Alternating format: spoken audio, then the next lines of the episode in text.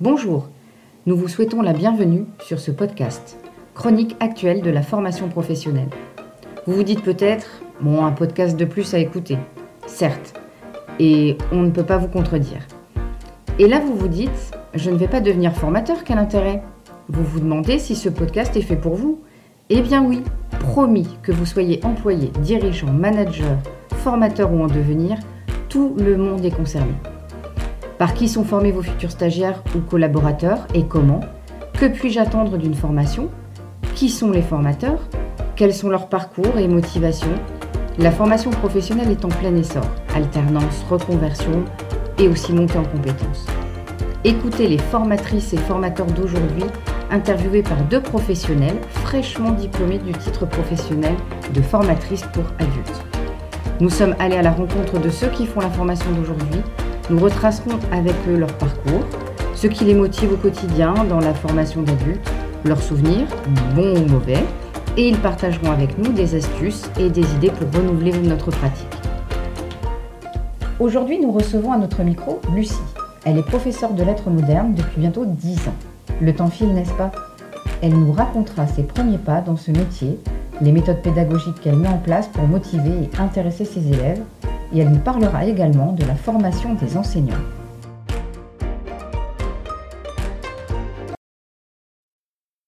Aujourd'hui, je suis avec Lucie, qui est professeure de lettres modernes, c'est-à-dire euh, prof de français, dans un collège de France. Bonjour Lucie. Bonjour Pauline. J'espère que tu vas bien. Oui, ça va. Alors, on va attaquer tout de suite dans le vif du sujet. Est-ce que tu peux nous présenter ton parcours scolaire et professionnel, s'il te plaît? Oui, alors j'ai un parcours euh, plutôt classique. Euh, j'ai passé un bac littéraire, euh, une licence, puis un master recherche, et j'ai passé le CAPES pour devenir prof de lettres modernes.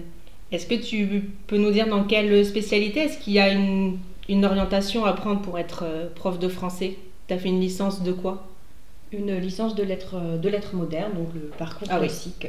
Ah bah, vraiment, c'était. Euh, mais, mais, il est possible de, d'obtenir n'importe quel bac plus 5 pour se présenter au CAPES. Ok. Et du coup, qu'est-ce qui t'a amené à passer le CAPES? Est-ce que c'était quelque chose, tu t'étais dit depuis longtemps que tu voulais le passer ou c'est en faisant tes études que tu vu cette possibilité euh, avec ton master de passer le CAPES? Alors je savais que je voulais être euh, enseignante, mais, euh, mais ce qui me motivait, c'était mon goût pour la littérature et pour le livre, pas réellement le, désir d'enseigner. Voilà, le goût pour la littérature et l'envie de transmettre un savoir. Le, euh, le fait d'aimer enseigner est venu plus tard finalement. D'accord, et ça t'a pris combien de temps oh, Dès ma première année d'enseignement. Bon, ça va. ça nous rassure.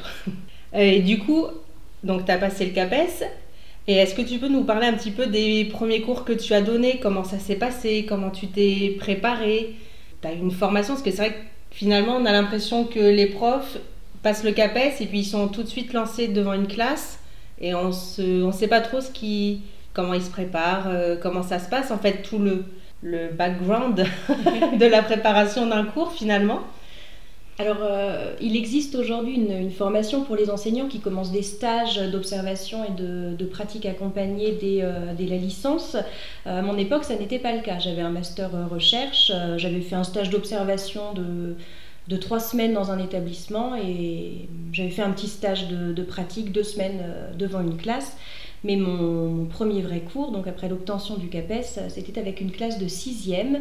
Euh, alors j'avais préparé mes cours tout, l'été, évidemment, cours qu'il a fallu remodeler, retravailler à l'aide, à l'aide d'un tuteur, euh, mais j'ai pu préparer ce premier cours euh, avec des formateurs lors de journées organisées à la fin du mois d'août. Donc je suis arrivée préparée. En, revanche, pour ce qui était de la posture, c'était vraiment une oui, c'est vrai qu'il y a le côté préparation de cours, alors on peut s'en sortir, mais une fois qu'on se retrouve devant une classe avec euh, plus de 30 élèves, le cours finalement il nous paraît un peu, euh, un peu loin, qu'on se dit bon, voilà, comment je vais faire? Alors je me suis entraînée devant, devant mon miroir. Euh, avant ce fameux jour J. Et puis le, le, le tout premier cours s'est bien passé. C'était des sixièmes, euh, très sages, très à l'écoute. Euh. Mais ils avaient aussi peur que toi, je pense. Oui, je pense, euh, voilà, exactement. alors on a étudié un poème. Je me souviens plus du, poème, mais voilà, on a étudié un poème. Le deuxième cours avec euh, une classe de quatrième a été plus difficile parce qu'il a fallu prendre en charge le groupe classe qui n'était pas disposé à travailler.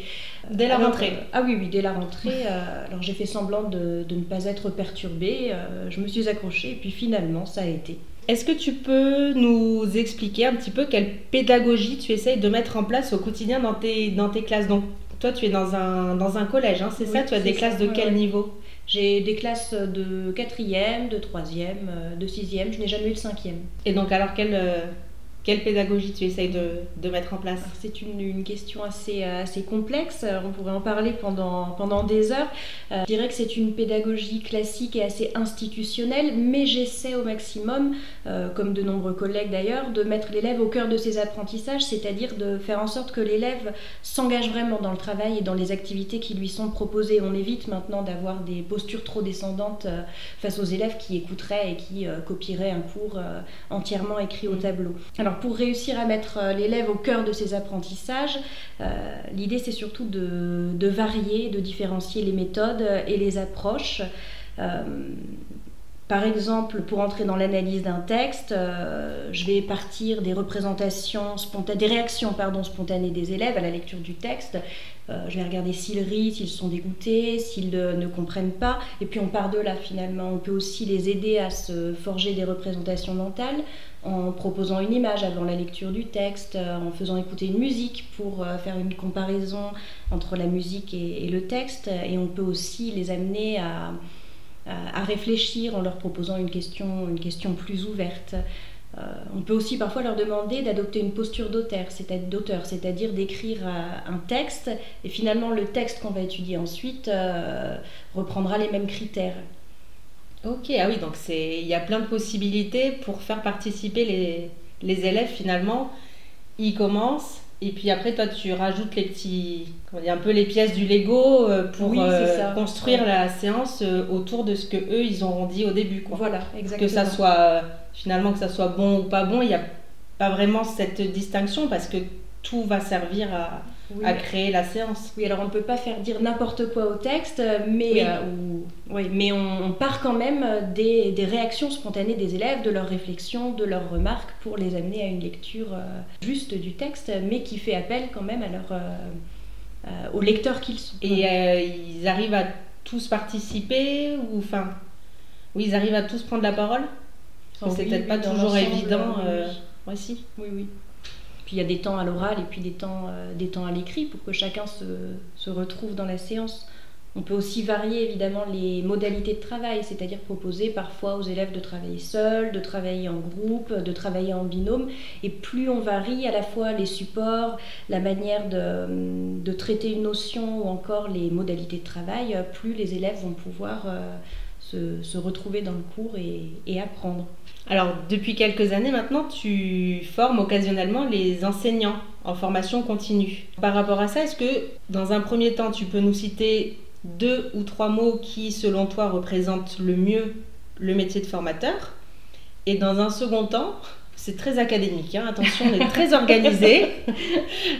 est-ce que tu peux nous dire quelle différence tu fais euh, entre l'enseignant et le formateur Est-ce que tu y vois des différences? Pour les mots, je dirais euh, en premier lieu partage ou échange, parce qu'on ne s'adresse pas à des élèves, on s'adresse à des experts, à des professionnels qui ont passé un concours, parfois exigeant.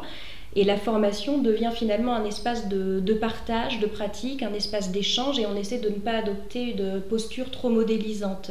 Euh, on s'adresse à des collègues finalement. Mmh. oui, c'est vrai qu'il y a mmh. cette. Euh, oui, oui cette différence déjà. Oui. Alors évidemment, on répond à une demande euh, institutionnelle euh, qui exige un cadrage officiel, qui exige de rappeler les programmes, d'évoquer les textes théoriques qui sous-tendent euh, nos pratiques, mais ce qui intéresse aussi les enseignants lors de formation, c'est bien les pratiques qui fonctionnent réellement dans les classes. Oui, oui, oui. Chacun, il va un peu de son anecdote, de sa pratique, de ce qu'il a pu mettre en place et vous échangez euh, là-dessus. Voilà. en tout cas, vous essayez de les faire échanger là-dessus. Voilà, exactement. Puis je dirais ensuite, euh, pour euh, le deuxième mot, analyse réflexive et enrichissement, parce que le, fait de devenir formateur nous pousse à nous interroger nous-mêmes sur nos pratiques, ce qu'on n'a pas toujours le temps de faire quand on, quand on enseigne et quand on, quand on a la tête dans le guidon finalement. et c'est vrai que c'est plutôt très enrichissant. On fait une petite parenthèse. Est-ce que tu peux nous expliquer comment on fait une analyse réflexive en, quoi ça consiste? Si tu veux, je, mets en place des choses dans ma classe, mais je ne le théorise pas forcément. Je me dis pas, oh là, tiens, je euh, je vais utiliser la pédagogie d'un tel, euh, euh, j'ai lu tel bouquin didactique, je vais essayer de faire la même chose. Je mets en place certaines pratiques et le fait d'être formatrice, ça me pousse à m'interroger sur ces pratiques et très souvent, il y a un héritage, un héritage didactique, ou en tout cas, ça se rattache à certaines, à certaines théories. Est-ce que c'est bon pour pour tes petits mots? Oui, oui, oui. du coup, maintenant on va passer aux différences entre enseignants, formateurs. Alors c'est ce que oui, c'est ce que je disais tout à l'heure finalement. Euh, la grande différence, euh, je dirais que c'est que L'élève n'est pas un expert. Il est là pour apprendre et il est toujours dans cette posture euh, d'apprenant finalement.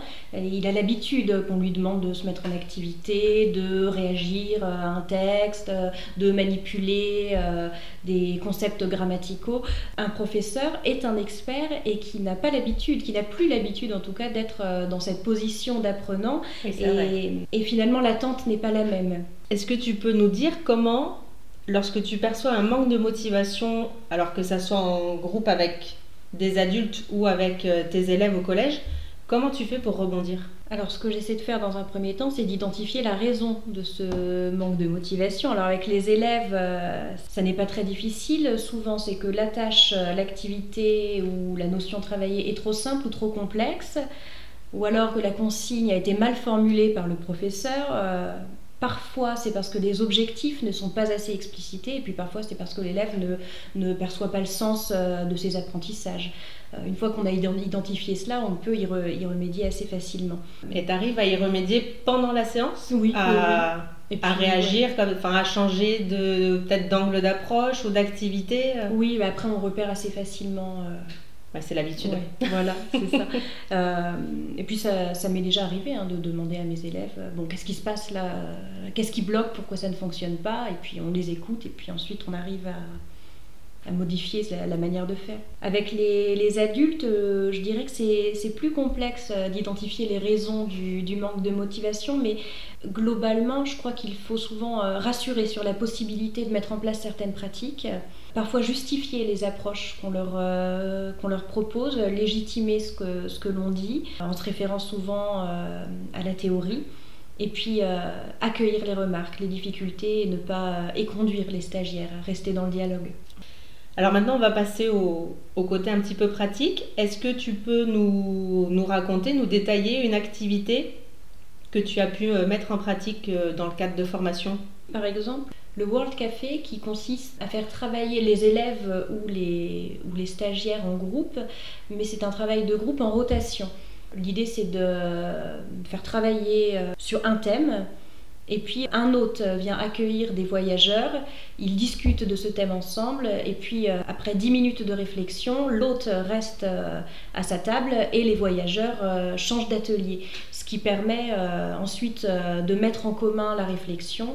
Et je trouve que c'est un travail de groupe intéressant parce que ça dynamise les échanges, et, souvent quand on fait travailler les élèves ou les ou les stagiaires en groupe, il y a finalement une perte de motivation. Au bout d'une demi-heure, euh, on finit par discuter et on ne, réfléchit plus, donc ça euh, redynamise finalement le, travail et les échanges. D'accord. Et du coup, dans, ce, dans cette activité, est-ce que tout le monde travaille sur le même thème ou à chaque fois que les voyageurs changent, ils ont un nouveau, euh, ils amènent un nouveau sujet à leur hôte? Alors je dirais que le sujet euh, ou la notion travaillée euh, sont les mêmes, mais les, les angles, les angles d'attaque ou les angles de réflexion sont différents. D'accord. Est-ce que je pourrais donner un exemple? Par exemple, en classe, on a travaillé sur euh, l'analyse d'un texte avec mes élèves de troisième. Mes élèves ont fait part de leur réaction à la première lecture du texte et euh, lors de la séance suivante, on avait dégagé finalement euh, cinq axes de, lecture et ces cinq axes de lecture étaient l'objet de réflexion de chaque, de chaque atelier. en tout cas, ça a l'air d'être...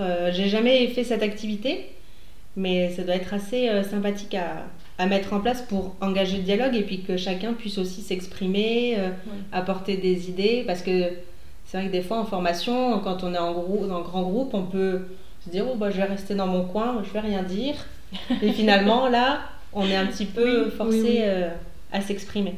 Dans tes séances, est-ce que tu appliques les mêmes principes ou les mêmes méthodes pédagogiques entre les adultes et les élèves? Alors je dirais pas exactement, euh, parce que ma posture de formatrice, tout en accueillant la parole des stagiaires, est plus descendante. Parce qu'on a besoin de, présenter les, instructions officielles, de présenter la, théorie.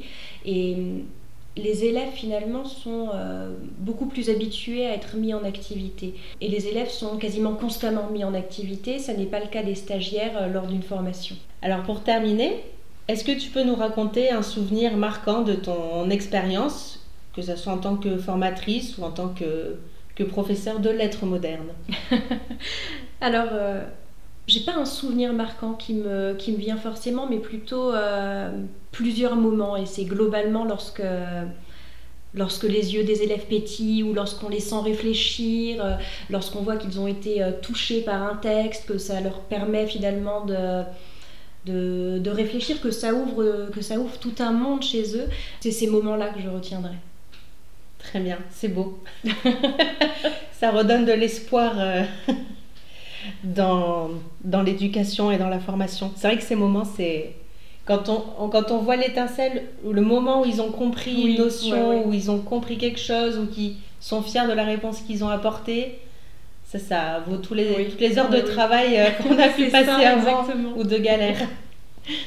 eh bien, merci Lucie pour euh, toutes ces réponses, de nous avoir euh, consacré un petit peu de temps. Et ben, je te souhaite une belle continuation dans ton collège avec tes élèves, que tu leur apprennes encore euh, plein de choses, que tu leur fasses découvrir plein de belles choses. Merci Pauline. Merci à tous de nous avoir écoutés. On ne sait pas pour vous, mais nous, ça nous a donné envie de retourner sur les bancs de l'école pour voir d'un nouvel œil de nombreuses œuvres littéraires. N'hésitez pas à nous dire ce que vous en pensez et si vous aimez le podcast, faites-le savoir en partageant et en likant. À très bientôt et surtout, restez à l'écoute.